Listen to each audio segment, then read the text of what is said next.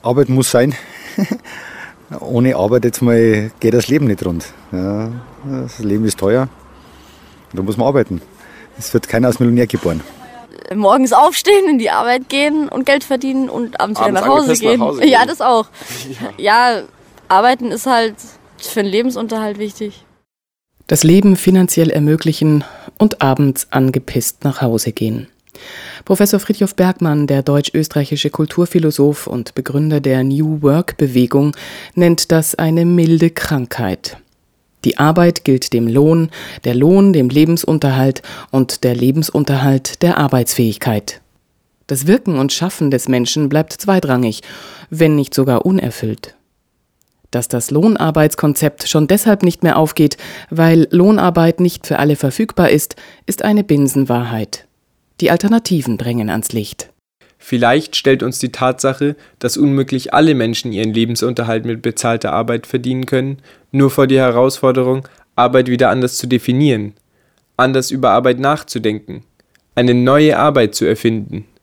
Dieser neuen Arbeit versucht Fritjof Bergmann Zeit seines Schaffens näher zu kommen.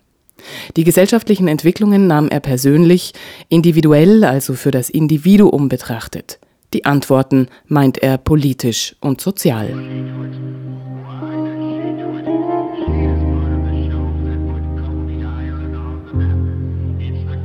Das Absterben des Sozialismus war der Urimpuls, der bei der Geburt der neuen Arbeit Pate stand. Der Kern des sich weiterentwickelnden Komplexes von Vorschlägen und Ideen ist der Versuch, einen Weg zu zeigen, von der Seite des Verfalls hinüber auf die andere Seite eines durchdachten Aufstiegs. So schreibt Fridtjof Bergmann in seinem Buch Neue Arbeit, neue Kultur, das im Jahr 2004 erschienen ist. Damals der Verfall des Sozialismus, heute der des Kapitalismus, führt Fridtjof Bergmann immer wieder zu der Frage, was ist Arbeit? Leben. Ohne Arbeit geht nichts. Dass man für sein Geld arbeiten kann und auch davon leben kann, das bedeutet für mich Arbeit.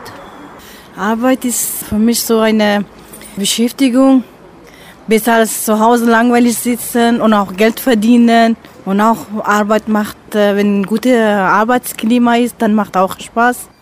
Ich zum Beispiel habe Koch gelernt. Alles cool, aber ich kann wirklich nicht mehr irgendwie in diesem Beruf arbeiten. Aber ansonsten arbeiten generell eigentlich, warum nicht? Arbeit bedeutet für mich Lebenserhaltung, bei finanzieller Absicherung durch meinen Lohn. Bedeutet für mich Spaß, bedeutet für mich Erfüllung und bedeutet für mich Verantwortung. Ja, birgt etwas Essentielles in sich. In erster Linie sehe ich Arbeit dafür, Geld zu verdienen. Es sollte natürlich auch irgendwie Spaß machen und einen in gewisser Weise erfüllen, weil sonst natürlich schwierig ist, wenn man so viel Zeit damit verbringt. Aber sonst könnte ich mir ehrlich gesagt auch ein Leben ohne Arbeit vorstellen. Also mit Sachen, die einem wirklich gefallen, wo man es wirklich dahinter steht. Wir haben Bürgerinnen und Bürger im Münchner Stadtteil Sendling befragt. Die Abhängigkeit vom Lohn steht an erster Stelle. Der Wunsch nach Berufung oder Erfüllung wird zaghaft hinterhergeschoben. Wie lautet denn jetzt die Antwort von Friedhof Bergmann? Wie könnte Arbeit gestaltet sein, um danach eben nicht frustriert, kaputt und kränklich nach Hause gehen zu müssen? Um im Gegenteil Freude an der Arbeit zu haben und, wie Bergmann sagt, sogar daraus Kraft zu schöpfen. Und wie soll man davon leben? Die Antwort auf diese Allerweltsfrage ist es gar nicht so schwer.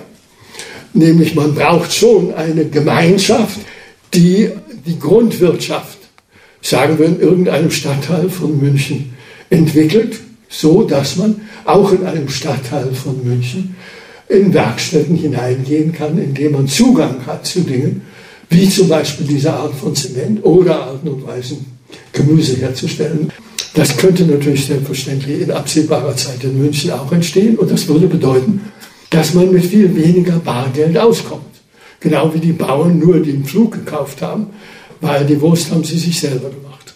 Zusätzlich zu dem selber machen und dadurch die Kosten reduzieren, kommen eben das Einkommen, also wie kann ich davon leben, zum Teil von den zehn Stunden, die ich Lohnarbeit mache, aber eben in einem Betrieb, der anders aufgebaut ist als die Betriebe jetzt, der auch sehr betont, dass die Leute in dem Betrieb etwas tun, was sie wirklich, wirklich wollen und der auch sehr erfolgreich sein kann und die meisten von unseren Betrieben sind auf dem Weg dahin.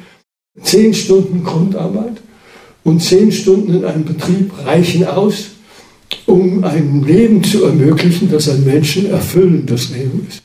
Dass ein Leben ist, das fröhlich ist und dass ein Leben ist, das unter Umständen das Leben ist, was sie wollen. Und das ist natürlich die Absicht. Friedhof Bergmann weiß, wovon er spricht. Er hat sich in seinem 82-jährigen Dasein durch etliche Jobs, Berufe und Daseinskonzepte meandert. Vom Preisboxer zum Tellerwäscher, vom Fließband zum Hafenarbeiter, vom Theaterstückautor zum Selbstversorger auf dem Land und vom Philosophiestudenten zum Professor, lehrend von Stanford bis Kassel und als Berater gerufen von Regierungen und Organisationen in aller Welt. In Flint, Michigan, ist sozusagen seine Denkschmiede. Aber Professor Fritjof Bergmann ist unablässig auf dem Weg. Nicht nur physisch von Vortrag zu Vortrag, sondern auch in seinem Konzept bleibt er nicht stehen, sondern ist fasziniert von den technischen Möglichkeiten und visioniert ihre Entwicklungen.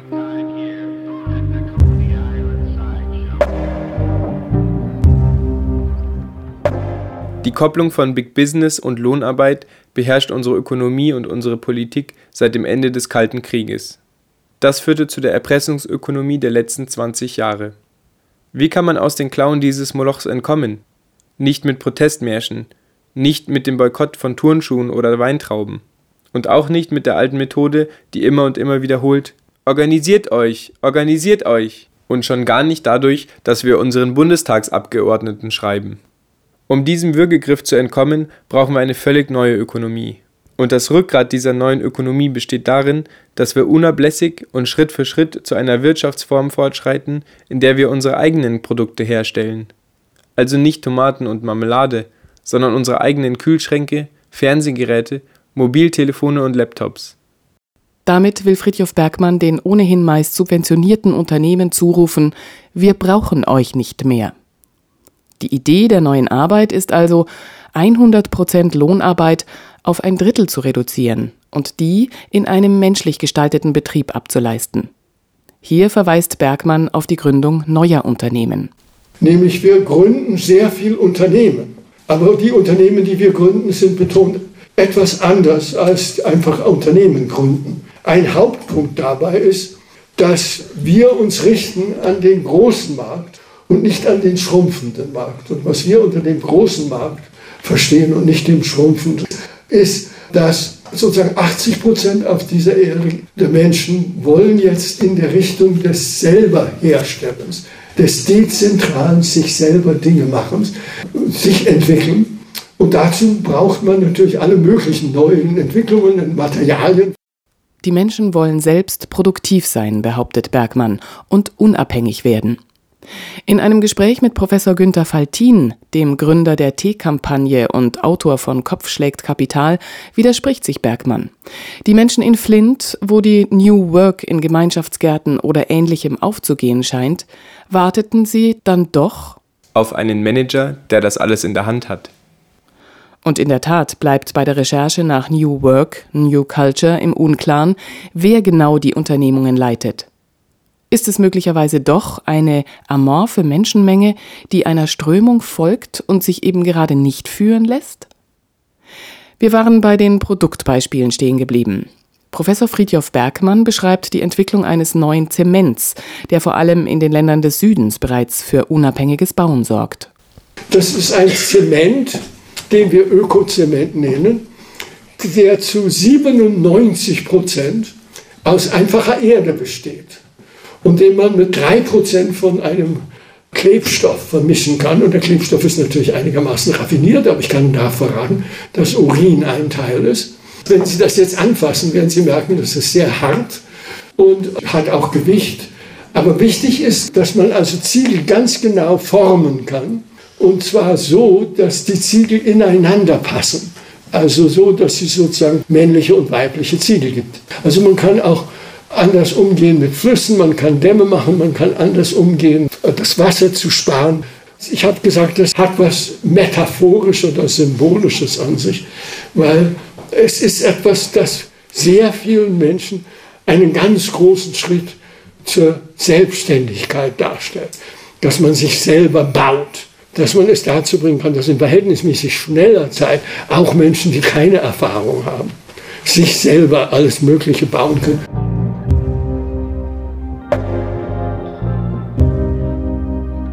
Ein weiteres Drittel der Arbeitszeit in Bergmanns Modell fällt auf die Tätigkeit, die wir wirklich, wirklich wollen, wie er immer wieder betont.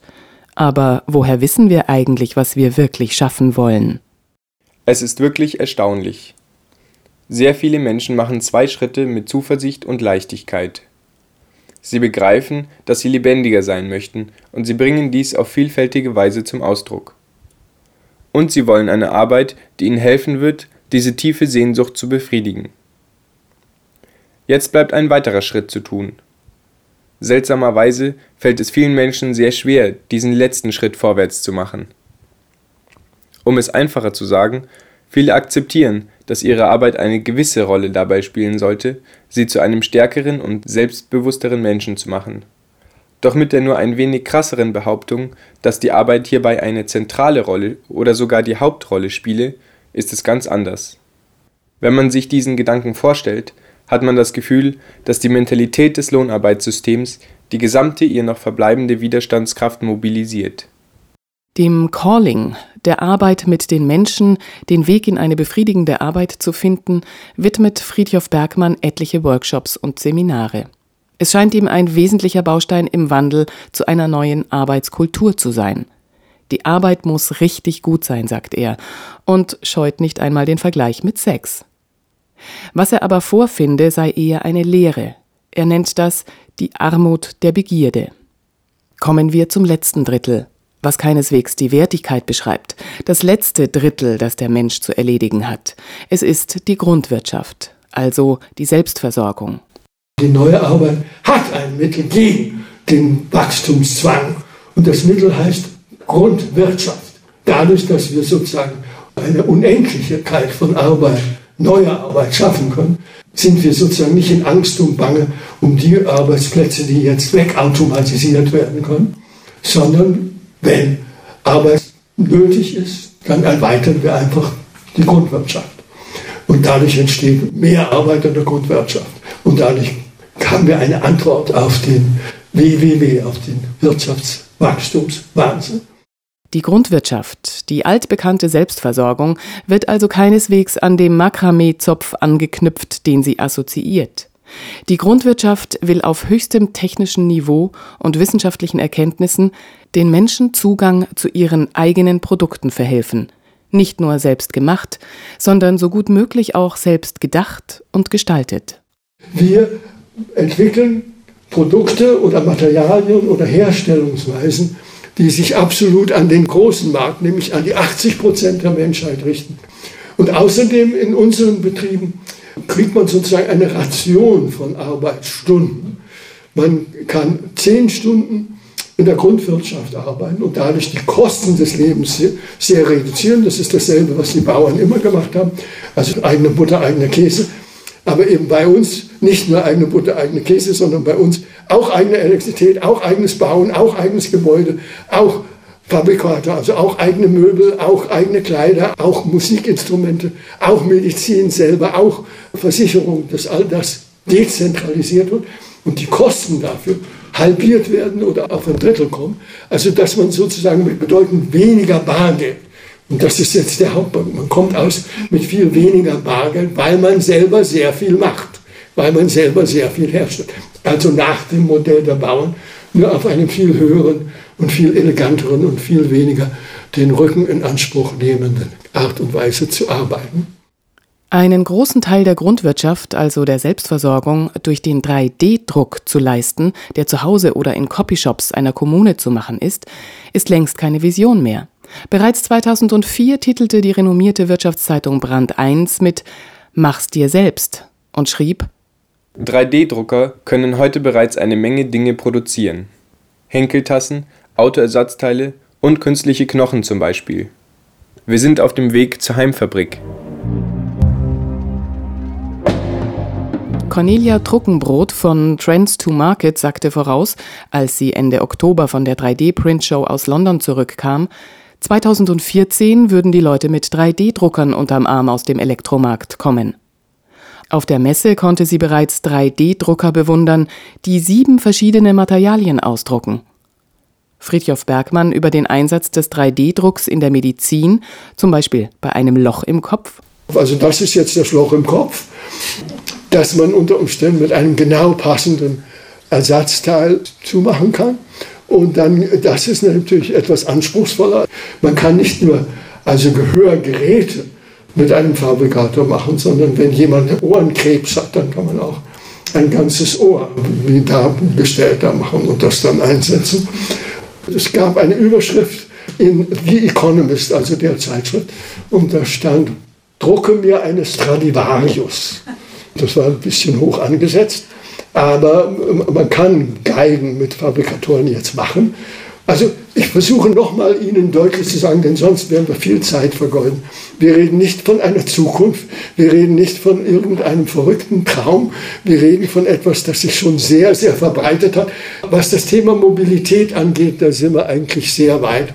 Man kann, und das war zum Teil absolute Absicht, also nicht, dass wir vernarrt sind in Autos, ganz im Gegenteil, sondern wir wollten den Beweis bringen, dass wir auch das selber herstellen können, sozusagen, um Paroli zu geben zu den ganz großen Autoherstellern, von denen es ja unter Umständen in München man irgendwann gehört hat.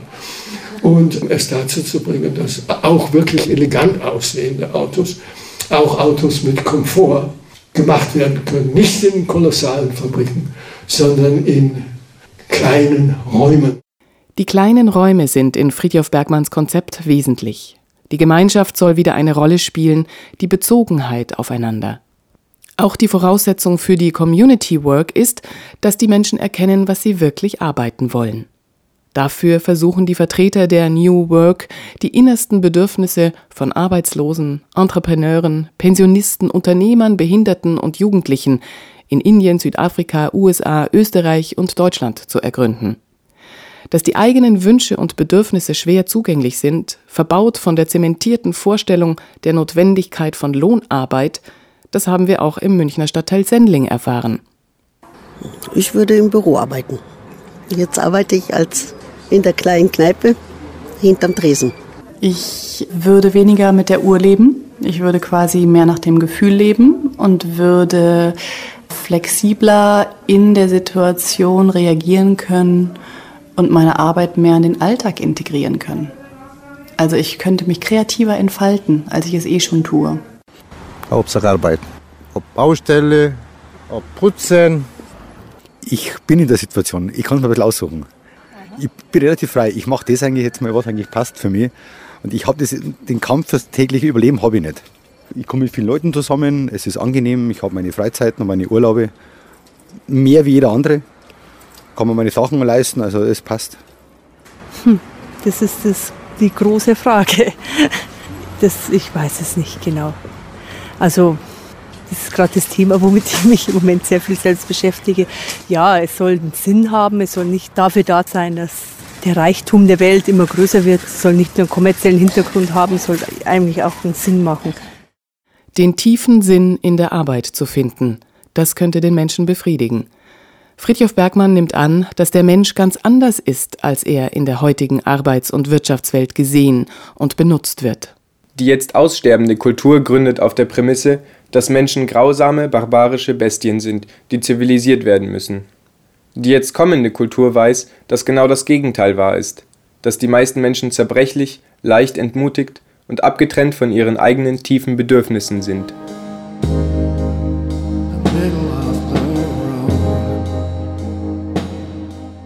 Im Münchner Fablab erfährt Andreas Kahler, was die Menschen wollen.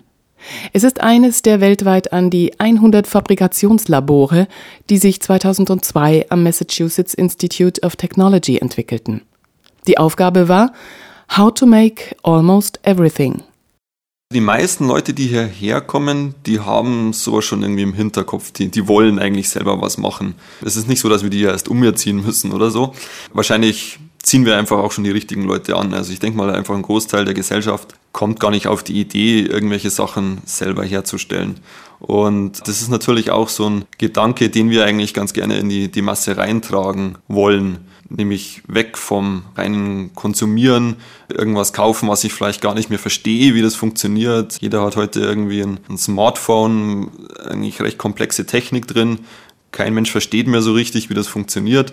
Und wir wollen also ein bisschen den Gegenpol bilden. Ja, wir wollen den Leuten zeigen, wie man Produkte aller Art selber herstellen kann und in dem Zug natürlich auch vermitteln, wie die Sachen funktionieren. Weil wenn man sie selber gemacht hat, dann versteht man natürlich auch, wie die Sachen funktionieren. Das Fabrikationslabor in der Elvira-Straße ist eine offene Werkstatt, ähnlich dem Münchner Hai, dem Haus der Eigenarbeit, in dem die Menschen ihre Kreativität ausleben oder, oder im besten Falle und, zu ihrer Grundwirtschaft, also zu ihrer Selbstversorgung beitragen. Wir haben so Geräte hier wie, wie ein 3D-Drucker, ein Lasercutter, eine CNC-Fräse. Das sind Maschinen, die typischerweise computergesteuert sind. Ich mache meine Entwürfe digital am Computer und diese Werkzeugmaschinen unterstützen mich dann bei der Herstellung. Das ist so der Grundgedanke dieser Werkstatt und die meisten Leute, die kommen hierher, weil sie irgendwas lernen wollen. Also zum Beispiel den Umgang mit diesen Maschinen oder sie haben zum Beispiel eine Idee für irgendwas, ein Produkt oder irgendeine Bastelei, für ein Design, für ein Kunstwerk und versuchen das mit unseren Möglichkeiten, die wir haben, umzusetzen. Oder wir machen auch einiges mit Elektronik, da gibt's auch jede Menge Sachen, die man, die man lernen kann. Ja, also wir versuchen das hier so in der Gemeinschaft zusammenzulernen. Ja, also es ist eine, eine Community von, von ganz verschiedenen Leuten. Also es sind einerseits Techniker, die sich mit den Gerätschaften hier ganz gut auskennen, die zum Teil auch hier selber zusammengebaut werden oder auch weiterentwickelt. Dann aber neben Technikern gibt es eben auch Kreative hier, die aus irgendwie Designerberufen kommen oder auch Künstler, die sich vielleicht mit der Technik nicht so auskennen.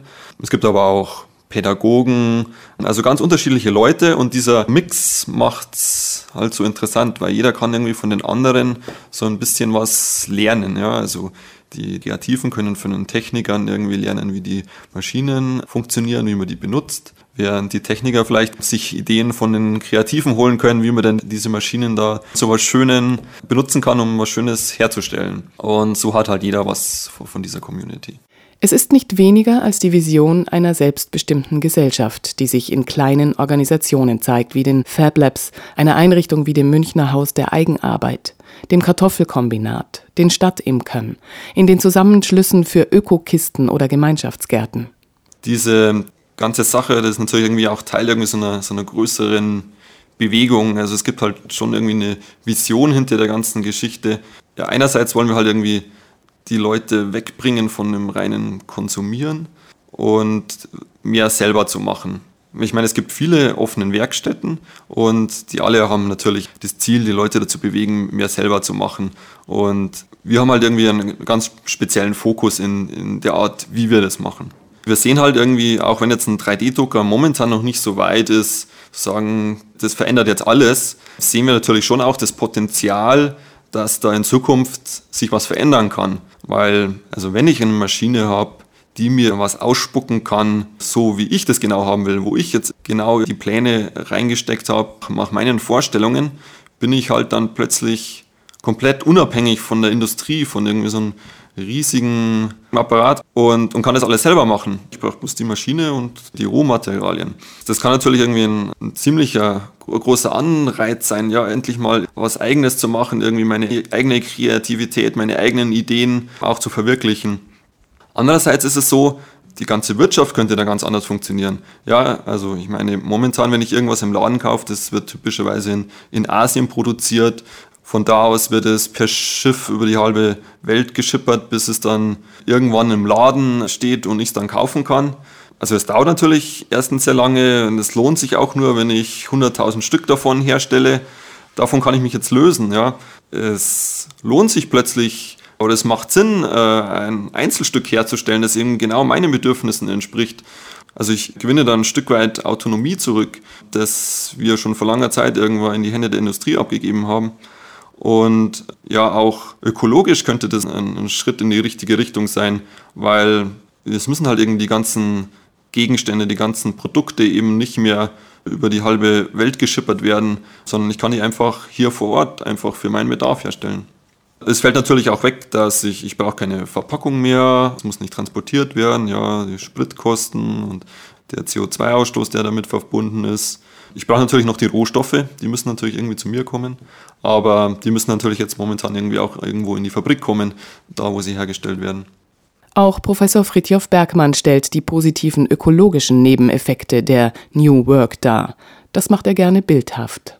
Es ist dringend nötig geworden, es dazu zu bringen, dass wir nicht von dem Arbeitsproblem dazu gezwungen werden, die Wirtschaft andauernd noch weiter und noch weiter und noch weiter machen. Dass im Grunde genommen unsere ökologischen Ansätze so aussehen wie ein kleines Ruderboot auf einem Mississippi und man rudert zwar mit großer Hingabe, aber im Grunde genommen geht es flussabwärts und das wissen wir alle, dass das der Fall ist. Neue Arbeit, neue Kultur. Die Rettung aus dem Abwärts? Überall sprießen neue Lebens- und Arbeitsentwürfe. Nicht selten aus der Not geboren. Ein Geldjob, ein erfüllender Job mit wenig Lohn und viel, wie man es im Osten nannte, organisieren. Ob Professor Fritjof Bergmann mit seinen Gefährten den Weg in die neue Arbeit initiierte oder er dem Gesellschaftswandel einfach sehr frühzeitig ein positives Modell abbringen konnte, wäre müßig zu erörtern. Beides jedenfalls fußt auf der Feststellung, der Mensch ist überflüssig geworden. Zur Jahrtausendwende waren weltweit über eine Milliarde Menschen ohne Arbeit. Ohne Lohnarbeit wohlgemerkt. Denn das, was wir heute unter Arbeit verstehen, eine Beschäftigung, die bezahlt wird und die Lebensgrundlage bildet, gibt es in der Menschheitsgeschichte erst seit einem eher kleinen Zeitabschnitt. Und dieser Zeitabschnitt ist vorbei. Lohnarbeit für alle wird es niemals mehr geben.